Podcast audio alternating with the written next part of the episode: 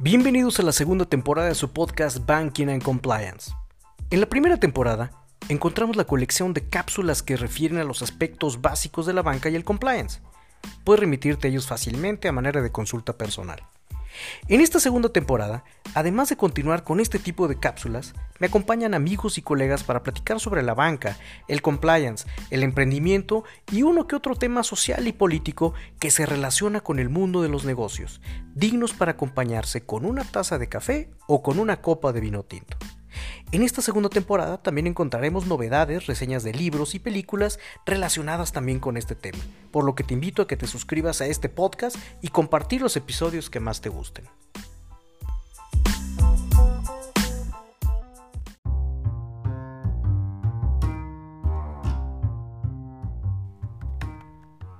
En este episodio contaremos con la compañía de Alfredo Origel, con quien conversaremos sobre lo que significa el concepto de riesgo en la banca. Alfredo es director de estructuración en el área de gobierno en Grupo Financiero Banorte y es catedrático de la maestría en finanzas y en la de banca y riesgos financieros en la Universidad La Salle Bajío, entre otras instituciones donde también es catedrático. Alfredo es ingeniero químico por la UNAM y cuenta con una maestría en finanzas por el TEC de Monterrey y otra maestría en administración por el ITAM. Actualmente está cursando su tercera maestría en gestión de riesgos por el EALDE Business School de Madrid, España, además de diversos estudios de posgrado. Espero disfruten esta conversación tanto como nosotros lo hicimos.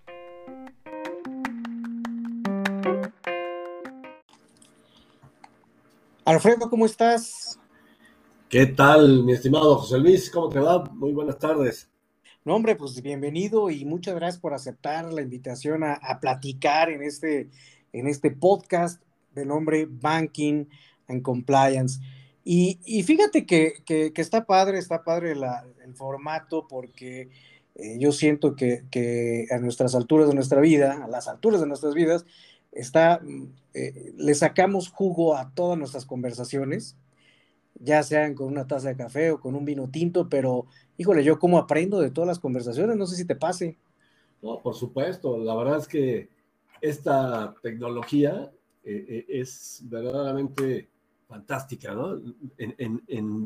Une distancias, ¿no? Donde quiera que estés, de tal manera que con una facilidad, pues lo podemos lograr y desde luego que todas las pláticas siempre serán pues muy enriquecedoras, ¿no? Y te agradezco nuevamente, me quedo maestro.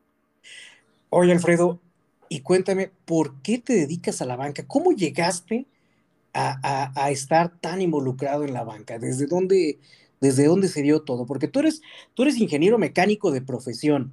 Este, de ahí, ¿cómo, cómo brincaste a una institución financiera? Fíjate que, eh, este, y digo, te hago una precisión, mi querido maestro, soy ingeniero químico. Ay, perdóname, ingeniero químico, sí, sí, sí.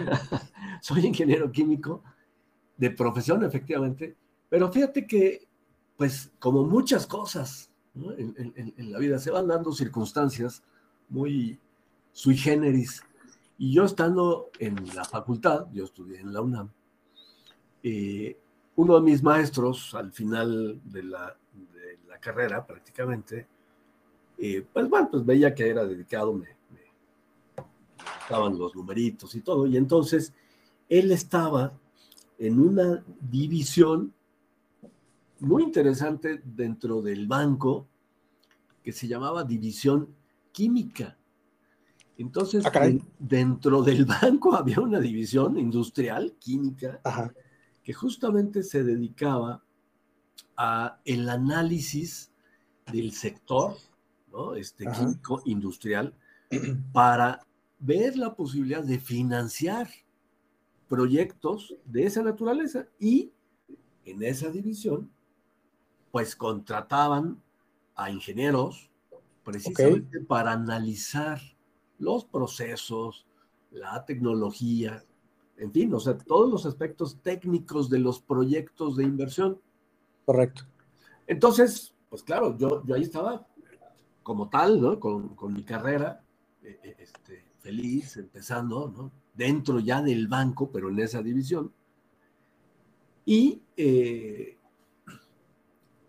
bueno, te estoy hablando, digo, para también ubicar, estimado José Luis, obviamente ya tengo algunos años, Estoy hablando, hablando de Banco Mexicano, Somex. Correcto, claro que sí, sí, sí, lo recuerdo muy bien. Del 82. Bueno, pues entonces, este, como todo, también llegó un día en el que, bueno, de nuestra área de procesos se pasaba a un área de evaluación financiera. Ok. Y pues ahí eh, hubo exceso de trabajo y veían que a mí, pues te digo, me gustaban los numeritos, era dedicado, y me dijeron, oye, ayúdanos en esta parte, porque este, pues, ¿no? Eh, eh, necesitamos concluir varios proyectos. ¿Te interesa? Sí, claro que sí. En la carrera yo había llevado algo de evaluación de proyectos, pues, digo, lo básico. Y bueno, pues me, me pasé, les gustó mi trabajo, me gustó, y dije, bueno, como todo, ¿no? Yo, yo siempre soy muy comprometido en muchas cosas. Y dije, pues para saberle tengo que estudiar. Correcto. En este tema. Entonces me metí a mi primera maestría. ok. Este, y pues de ahí en adelante, ¿sabes? Ya no dejé la banca. No ¿Y cuál fue primero? ¿La de, la de finanzas o, o, la de administración? Primero no, fíjate que primero la de administración en el ITAM. Ok, ajá. Porque justamente de ahí este, tuve, cuando empecé la maestría, tuve la invitación de uno de mis compañeros de la maestría para unirme al sector financiero, pero en la parte de seguros. Ok. Este, ya, ya era un puesto pues, gerencial. Y, y este, acepté, ¿no? En Grupo Nacional Provincial. Sí, sí. Entonces, terminé la maestría, empecé a hacer ahí como carrera en el, ya en el sector financiero, incluso estuve como gerente de tesorería del grupo, este, y de ahí a, una otra oportunidad, ¿no? Este, entré en, en Bancomer en ese momento, ¿no? En BBV. Ok. Y de ahí seguimos diciendo Bancomer, ¿eh? Le seguimos diciendo Bancomer todavía. Le seguimos diciendo Bancomer. No, es que en ese momento era Bancomer, ya, ya años después, pues fue BBV, ¿no? BBV Bancomer. Y pues recientemente, te estoy hablando recientemente, hace ocho años, también, ¿no? Tuve otra invitación de entrar a interacciones y de interacciones con la fusión de Banorte, pues quedé integrado en el grupo financiero Banorte, donde actualmente estoy. Entonces, pues sí, ya, ya, ¿no? De varios años en este, en este camino, pero pues, de, ahí de ahí surgió este, José Luis, ¿cómo vas? Pues fíjate que se me, llama mucho la atención porque eh, ahorita que, te planteaba yo de cómo habías ingresado alguna institución financiera, yo soy de la idea de que en esa etapa de nuestras vidas eh, el tomar decisiones, pues vaya, marcan en gran medida toda nuestra vida, ¿no? El hecho de que, hayamos decidido a lo mejor irnos a, aceptar aprobarnos quizá o a concursar en alguna industria o bien en una institución financiera, y es lo que va marcando nuestra, nuestra vida profesional. Este, y yo creo que eso es un riesgo, el tomar alguna decisión, incluso para aquellos que que están, que no saben qué maestría cursar porque tienen la intención de, enfocarse a, cierto, a, cierta industria para desarrollarse profesionalmente, o bien los que están terminando prepa y quieren estudiar una, carrera, pues la decisión personal es un riesgo que tenemos que sopesar, ¿no? Sí, Y eso me, lleva mucho al tema que, quería platicar contigo. Desde esa perspectiva de, de que toda nuestra vida es riesgo, es decir, las decisiones que tomamos profesionales, poner un negocio o no, eh, estoy formo, soy empleado de una empresa, pero quiero salirme, independizarme, es un riesgo y eso, ese análisis personal o introspectivo que hacemos, pues juega mucho para nuestra toma de decisiones. Y en esa parte, a mí me gustaría plantearte que, que me platiques cómo ves tú Ahora, desde el punto de vista de la banca, con tanta experiencia que tienes, ¿cómo podemos entender el manejo del riesgo o la gestión del riesgo para la banca? La verdad es que es bien interesante, ¿no? Tu, pregunta. Yo, yo me iría pues un pasito atrás, quizá para precisamente poner el contexto de lo que es el riesgo. Desde, desde un punto de vista genérico, pues la verdad es que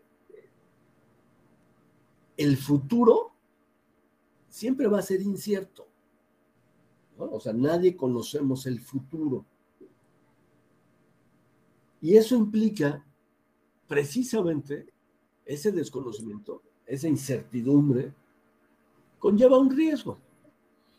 Yo siempre he planteado que el riesgo es lo que se desvía de lo que tú quieres. ¿No? El riesgo es lo que se desvía de lo que tú esperas o de lo que tú quieres. Entonces, para empezar, necesitas tener claro qué quieres. Correcto, sí. ¿No? Una vez Parte difícil, ¿no? Digo, no, no fácil. No, no es fácil, porque muchas veces, precisamente, la verdad es que, y, hoy en día, jóvenes o no jóvenes, cuesta trabajo, ¿no? O sea, ni siquiera sabemos realmente qué queremos.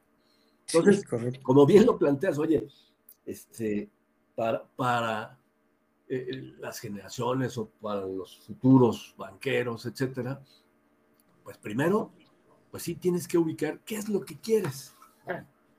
Una vez que, lo defines, efectivamente cualquier desviación a ese objetivo, a ese deseo, pues, representa un riesgo. Pero por otro lado, el riesgo también va ligado a eh, la actitud que tomes ante el mismo. Fíjate, hay, me parece, en general cuatro grandes cuatro grandes enfoques de, de, los que toman esa incertidumbre, ¿no? Ok. Aquellos que todo les da miedo. ok.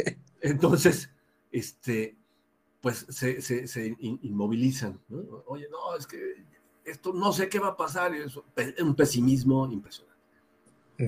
Por otro lado, los totalmente positivos, ¿no? Dicen, no, hombre, no pasa nada, tú dale. ¿no? Es decir, prácticamente así como este, asumiendo que el riesgo no existe. Ok. El tercer grupo, déjame decirte, como el de los científicos, ¿no? en donde prácticamente lo que quieres es justificar en función al análisis del, del entorno, de la información, pues las probabilidades que puedan suceder, ¿no? De las cosas. Eso pues ya, ya, suena un poquito mejor. Y está el cuarto grupo, el del gestor del riesgo, el que administra el riesgo, que tiene mucho del, científico, pero a diferencia de ese, el gestor del riesgo es aquel que es mucho más práctico, ¿no? en donde dice, bueno, este es el riesgo, esta es la probabilidad de que sucedan las cosas, la probabilidad de que se materialicen. Bueno, ¿cuál es el que me conviene asumir? ¿Cuál es el que me conviene trasladar? ¿Y cuál tendrá efectos negativos? O en su caso, ¿cuál me pudiera dar oportunidades? entonces, perdón, con esa premisa de, la gestión del riesgo, digo, yo quiero pensar en, en, todos los ámbitos de la vida y en todas las profesiones, nosotros funcionamos gestionando el riesgo. Sí, sí. ¿Ok? Ok. Sí. Perfecto. Y, Totalmente claro. Y, entonces, este, precisamente con este enfoque, la banca, como me, me cuestionabas, ¿no? Oye, pues entonces, ¿cuál, cuál sería ese, ese rol? Bueno, la banca, igual que los seguros, ¿no?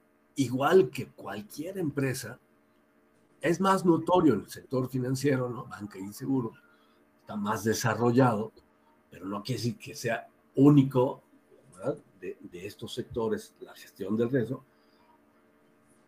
Justamente lo que hacen es administrar ese riesgo. Ok.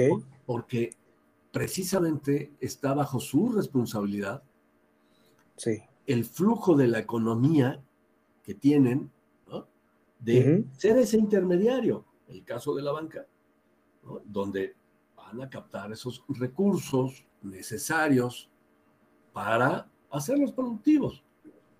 Entonces, ese paso que suena tan sencillo de captar y colocar, representa un riesgo.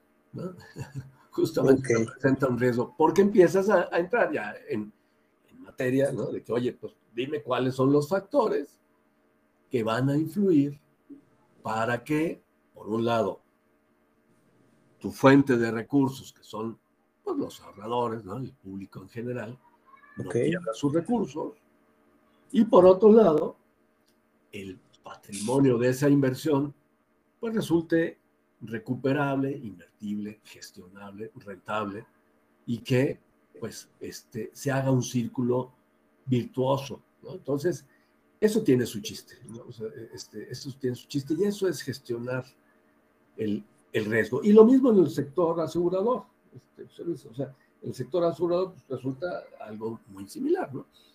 ¿Cómo hacer para proteger de ciertos eventos a las familias, a las personas, a las empresas, que cubran ciertos casos que les preocupen, pero gestionando el riesgo de manera práctica. Entonces, yo te diría que ese es el, meollo de, estos, de estos puntos de la banca y, los Fíjate que, está interesante porque actualmente estoy, todavía no lo termino, estoy leyendo un libro que se llama La sabiduría de las finanzas.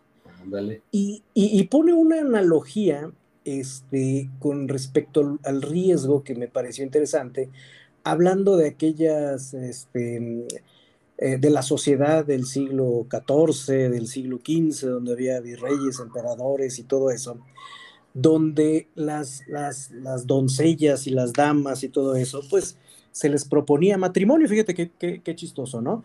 Este, llegaba alguien con, con, a lo mejor un futuro prometedor o algún terrateniente y le ofrecía matrimonio a, alguna dama y ella aceptaba. Eso era lo normal. Y cuenta así como de manera metafórica que, este, que fulanita de tal decidió decirle no a esa persona que, que le ofreció, le pidió matrimonio y le ofreció una vida. Y el otro se espantó y dice, oye, pero conmigo estás asegurada, tienes, tienes casa, tienes este, un palacio, tienes tierras. El próximo que llegue no lo va a tener. Y este, la, analogía que, que, dices, bueno, asumió el riesgo. Pero si ella, este, la, la, metáfora viene en el sentido de que si ella hubiera podido, pues a lo mejor se casaba con 10 para diversificar el riesgo. Es decir, si a alguno se le, se le pierde la, mercancía en un barco mercante atacado por piratas, bueno, está el que, el que tuvo buena cosecha. Pero si hubo una helada con el tercero, entonces, este, más o menos así hacía un símil de la, de, la, gestión del riesgo y creo que, es perfectamente entendible, ¿no? No, no, desde luego. E, ese libro es muy bueno, la verdad es que este, lo recomiendo ampliamente tiene muchos capítulos muy interesantes porque los hace efectivamente entre novelesco, pero con fundamento, ¿no? Y, muy bien, ¿no? Muy bien este, tratado. Este ejemplo que pones es fabuloso. Oye, Alfredo, y, hablando ya de riesgo de, la banca y, alejándonos de, esa parte, de ese cuento metafórico, este, ¿cómo podemos, cómo a un usuario de a pie, digámosle así, este, ¿cómo se da cuenta el riesgo que él representa para la banca este, o de los productos que él utiliza? Eh, ¿dónde, se ve de manifiesto que, el usuario sepamos, ah, caray, esto es porque representa un riesgo de tal suerte, ¿no? Eh, ¿cómo, lo ves? Pues mira, es que precisamente eh, ahí es donde entra todo este tema que tú obviamente dominas del compliance, ¿no? Este, y su importancia en, la banca, porque precisamente nadie está obligado a ser experto en riesgos por ser un simple usuario, como lo comentas, ¿no? Oye, de a pie, no, estás obligado. Por lo tanto, el que está obligado a transmitirte, a informarte de los posibles riesgos en el que tú puedes incurrir al hacer uso de los servicios o los productos del banco, es la misma institución. Y por otro lado, también asesorarte para que no representes también tú un riesgo para la institución. Entonces, creo que aquí mucho tiene que ver precisamente con el manejo de la información y la normativa de una manera transparente, clara, eh, eh, que te permita la tranquilidad por ambos lados de que tomes la decisión más acorde a lo que tú tienes en ese momento disponible. Y con relación a esto, pues es, evidente que, que, yo como usuario de la banca represento un riesgo distinto quizá si es que solicito una tarjeta de crédito o bien si voy a un crédito hipotecario, este, ahí tiene un, un, manejo diferente. Sí, claro, ¿no? Eh, eh, digo, ahí ya, ya entras en un tema ya un poquito que puede ligarse a aspectos más técnicos, ¿no? En donde lo estás ligando a productos activos, ¿no? De, de, de la banca. Recordemos que un producto activo de la banca es aquel que para la institución justamente es del lado de su inversión, pero para el usuario representa un crédito, ¿verdad? Para esa persona que te pide una tarjeta, que te pide un crédito hipotecario, pues para ellos es un préstamo y para ti, banco, es una inversión. Entonces, ¿qué tienes que cuidar como banco? Pues que sea una inversión sólida, rentable, eh, este, eh, eh, sostenible. Pero para el usuario, pues también que represente en todos los casos, incluido el caso de una compañía, la posibilidad de crear valor. O sea, en todo momento, siempre el concepto de la creación de valor está en el fondo de las decisiones de cualquier eh, eh, empresa o persona. Y de ahí que precisamente eh, este, el riesgo pueda ser distinto te decía ya en un aspecto un poquito más técnico, en el lado del crédito existe el concepto de la pérdida esperada. Ok. Y la pérdida no esperada. La pérdida esperada, pues sí, va a ser función de varios componentes. La probabilidad de incumplimiento, el monto ¿no? del que estés este, hablando, y en su caso, que ya técnicamente se llama loss given default, representa ese porcentaje de posible recuperación. Entonces, evidentemente, en el ejemplo que tú estás poniendo, en tarjeta de crédito, pues no te piden una garantía. ¿no? El caso de una hipoteca, por su naturaleza jurídica, experto abogado, ¿no? nos puedes orientar mucho mejor, por su propia naturaleza, conlleva la hipoteca misma, ¿no? Del, del bien este, sujeto de este destino al que le estás dando. Entonces, esa garantía hace que disminuya la pérdida esperada y por lo tanto, el tratamiento y el riesgo de ese usuario hacia la banca es muy distinto. Y, por lo tanto, no olvidar para todos que siempre va a haber un trade-off riesgo-rendimiento. De tal manera que a menor pérdida para la institución esperada, pues, el rendimiento tendrá que ser también menor. Entonces, por eso encontramos que las tasas de interés en los créditos hipotecarios son mucho más bajos que en una tarjeta de crédito. Entonces, va jugando para diferentes eh, este, lados y aspectos este tema del riesgo. Pues podríamos decir entonces, con lo, que, con lo que me compartes y un poco de pensamiento personal, que las finanzas en esencia es una manera de entender el papel del riesgo o el azar dentro de nuestras vidas y nos da un panorama de cómo utilizarlo a nuestro favor, ¿no? Sin duda, sin duda alguna, ¿no? E, este, vamos, las finanzas no se pueden percibir y la banca, ¿no? No se puede percibir sin el riesgo. O sea, no existen finanzas si no entiendes el riesgo.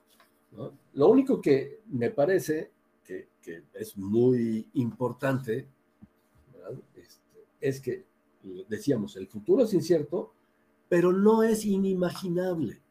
Ok, ok, básico ese, ese, eh, ese concepto.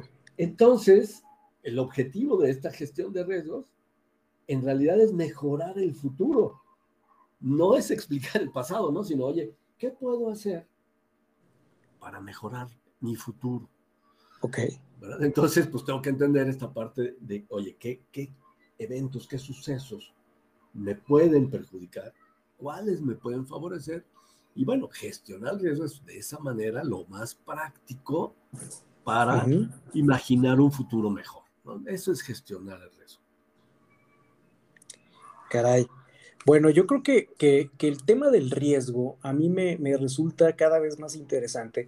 Quizá en un principio como que siento que le, le, damos un poco la vuelta, este, porque lo que nos viene a la mente es este, cálculos matemáticos, ¿no? Este, al menos del lado de mí como, como licenciado en Derecho de Profesión. Este, y máster en, en, en, banca, me creo. pero, porque eres muy modesto pero ya después en, la, parte conceptual, ya que, lo, ya que lo entendemos y lo visualizamos, se me ha hecho una, una materia apasionante y una parte, si nos enfocamos a la banca, sumamente fina en la que se, se, puede aportar mucho valor a los productos y también a los usuarios, ¿no? Sí, sí, sí sin duda. E, e, entender el riesgo es eso, justamente, ¿no? Darle la oportunidad al usuario y al banco de crear valor. O sea, ¿cómo puedo hacer para darte un buen crédito, ¿no? Que te sirva, que sea oportuno, que me lo puedas pagar, ¿no? Es, e, esa, esa genialidad, ¿no? Esa, ese, ese arte, porque al final eh, eh, el, riesgo, y en el caso, por ejemplo, de crédito, claro que tiene técnica, pero tiene una parte de arte, ¿no? E, este, que la experiencia te lo va dando. Sí es cierto, hay una parte numérica muy interesante, ¿no? Y de ahí que incluso muchos premios Nobel, ¿no? de, finanzas y de la banca, bueno, en muchos casos son físicos, ¿no? Este, eh, eh, este, que, o matemáticos, que han aportado modelos muy interesantes precisamente para cuantificar el riesgo. Digo, no vayamos lejos, ¿no? Este, los modelos de Black and Scholes, premios Nobel, de, oye, ¿cómo puedo eh, eh, darte a ti, darte a ti la oportunidad de si tú lo quieres, cubrir tu riesgo con estas condiciones. ¿A cambio pues, de qué? Pues sí, del pago de una prima que representa ese pequeño o no o mucho riesgo. Entonces sí, sí tiene ese componente matemático muy interesante que también en la banca se, se, se utiliza muchísimo. O sea, no necesitas ser como quizá antiguamente se pensaba, ¿no? Oye, tienes que ser como administrador para estar en la banca. Pues no, ¿no? realmente hoy eh, este, hay, hay, mucha gama ¿no? de, áreas de oportunidad eh, en, profesiones para incorporarse a la, a la banca, ¿no? Desde luego actuarios, etcétera, ¿no? Entonces, al final, esa, e, esa gama, esa fusión de conocimientos, es la que te da la oportunidad de crear valor y hacer pues, que, que todos justo ganen, ¿no? Eso es crear valor, que todos los interesados, todos los stakeholders, este, obtengan un beneficio a través del uso del servicio que les prestas. Ok, ok. No, inclusive, este, pues bueno, a lo mejor ya estamos en, un, en otra etapa social en que en términos educativos el encasillarnos que lo que tradicionalmente se dedica a la carrera que estudio, pues eh, ya no se usa tanto, ¿no? Este, desarrolla formas de pensar, pero pues la banca o, cualquier otra este, actividad, pues no está negada ya a otro tipo de profesiones fuera de las, de las tradicionales, ¿no? Sin duda, sin duda. La, banca, mira, la verdad es que es un mundo tan interesante que te da esa oportunidad. Eh, eh, este, puedes estar en, la banca en áreas eh, este, dedicadas al crédito, puedes estar dedicadas a la promoción, en áreas dedicadas a la captación, a el, el ofrecer fondos de inversión, tarjetas de crédito, a la parte de la tecnología, a todo este mundo al que se está migrando de lo digital, a simplemente estar en, la parte de la ventanilla, en los aspectos de divisas, en la parte internacional, en áreas especializadas. Es decir, tienes un mundo de posibilidades de desarrollo. Por eso se vuelve pues, tan interesante, tan apasionante estar en, este sector. Y, Alfredo, yo la verdad creo que para, un, para una introducción de que, de que entendamos a lo que se refiere el riesgo, mm, digo, yo siempre hablo de manera conceptual en la vida, pero si lo enfocamos a la banca, pues la verdad lo que nos dices es bastante interesante y, este, y yo me adelanté un poco a mencionar un libro de, ya, pues ya lo quemé, ya lo voy a decir bien, ¿no? Pero la, la sabiduría de las finanzas del autor Desai este, está interesante porque dice aquí descubrir el lado humano en el mundo del riesgo y el rendimiento. Este, eh, pues ya dejé aquí el, el, autor y, y, el libro para que los que gusten de estos temas, este, pues lo consulten. Pero tú que nos, que nos, ¿tienes algún libro que nos recomiendes, alguna película que nos, que nos haga introducirnos todavía más en el apasionante mundo, del mundo de la banca? Claro, mira, e, este, en términos de, introducir los conceptos de banca, e, este, hay un autor que a mí me, gusta mucho de cómo trata las cosas, que es Musran Chowdhury, que se llama An Introduction to Banking. ¿no? Okay. Te habla de una manera pues muy eh, interesante desde la forma como tú debes administrar los activos y los pasivos de, una institución, hasta pues, aspectos de tesorería y aspectos pues, más, más profundos. De este mismo autor tiene otro que se llama The Principles of Banking, okay. principios de, de banca, que, también es este, Mughal Chowdhury. Eh, eh, son, son buenos libros para quienes estén interesados en introducirse en el mundo de la banca. Respecto a pues, películas, bueno, pues, seguramente muchos ya lo han, lo han visto, estén o no en la banca, pero que te habla también desde otro punto de vista se llama La Gran Apuesta, ¿no? Sí, sí, sí. Es, una película que pues trata pues del, famoso eh, eh, subprime, ¿no? del 2008 en los créditos hipotecarios, que pues si, si le prestas atención, realmente sí te da las diferentes perspectivas de lo que en el sector financiero vives en el día a día, ¿no? O sea, desde, pues como podrían ver ahí en la, película, desde los que pidieron créditos, ¿verdad? gente hasta sin trabajo, ¿no? Hipoteca, uno, dos, ¿no? Hipotecas al día, hasta los expertos que llegaban a identificar los riesgos, ¿no? Este, a través de credit default swaps, ¿verdad? Para especular y generar grandes utilidades. Entonces es una película ahora es muy, muy atractiva para quienes también quieran conocer un poquito más de este, de este mundo, la, gran apuesta. Pues yo creo, Alfredo, que con, con, esas recomendaciones y lo que platicamos ahorita para, para nuestro, nuestra audiencia académica, universitaria, pues puede ser un buen inicio para conocer más sobre la banca y, este, y, disfrutarla, ya sea como usuario o bien en el caso de que se decidan a trabajar en ella. ¿Qué, mensaje le podemos transmitir tú que tienes tanta experiencia en, este, instituciones financieras a esta nueva generación de, este, de profesionistas que quizá les interese la, este, el ámbito bancario? Sí, mira, sin duda, la verdad es que eh, este, yo, yo los animaría mucho a que entren en este, en este mundo este, del sector financiero. Te da grandes satisfacciones, grandes oportunidades, ya decía yo, independientemente casi ¿no? de tu carrera, vas a tener esa, esa, posibilidad. Incluso hoy, justo decíamos, este, con la migración a donde ya ni siquiera es el mundo físico, ¿no? Este, la banca está migrando a través de fintechs, etcétera, a dar estos servicios. Entonces, ¿qué, qué, les diría? Prepárense, eh, eh, este, sigan siendo eh, personas de, ambición sana en términos de su preparación Eh, hay grandes eh, oportunidades a través de la maestría, por ejemplo, de banca y mercados ahí en la Universidad de La Salle, Bajío, donde pues tuve el gusto de conocerte, este, mi querido maestro.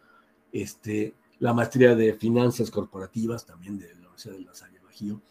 Desde luego, cursos eh, en, en, instituciones también ya muy especializadas, ¿verdad? tipo Rismatics, o universidades pues, de primer nivel tipo ITAM, TEC, etcétera, que pues, te dan e, e, esa, esa posibilidad. Este, carreras también este, que, han estado, de donde han surgido también eh, alumnos muy interesantes, como el de actuaría ahí mismo en la Salle. Este, en fin, yo, mi mensaje es, síganse preparando, eh, busquen esas oportunidades que se van a dar. Al final, se necesita en la banca gente que quiera eh, eh, eh, este, estar en la banca. Hay una gran posibilidad de creatividad, una gran posibilidad de aportar a este mundo, tanto físico como virtual, para ofrecer estos servicios. Pues qué interesante, Alfredo. Pues yo creo este, que, abordamos buenos temas, este, los consejos que, que nos da son bastante saludables y nutritivos. Yo la verdad te agradezco mucho que nos hayas dedicado estos minutos para platicar así sabroso. Debo confesarte que estoy ya con una, copa de vino tinto, pero por la hora en la que es hoy, no creas que si, la gente lo escucha a las 8 de la mañana, no es así que estoy, que estoy este, degustando esto, pero son los temas para acompañarse con una taza de café o una copa de vino tinto te agradezco mucho nuevamente este, el tiempo, el espacio y este, pues comprometidos, ¿no? Para que sigamos platicando de algunos otros temas de banca en alguna otra ocasión. Con mucho gusto, José Luis. La verdad es que más bien el agradecido soy yo. Te, felicito por este esfuerzo que estás haciendo y que este, lo haces muy bien y con mucho éxito. De verdad, muchas felicidades y muchas gracias por este tiempo. Pues nos estamos viendo y saludando. Adiós. Muchas gracias, José Luis. Buenas tardes.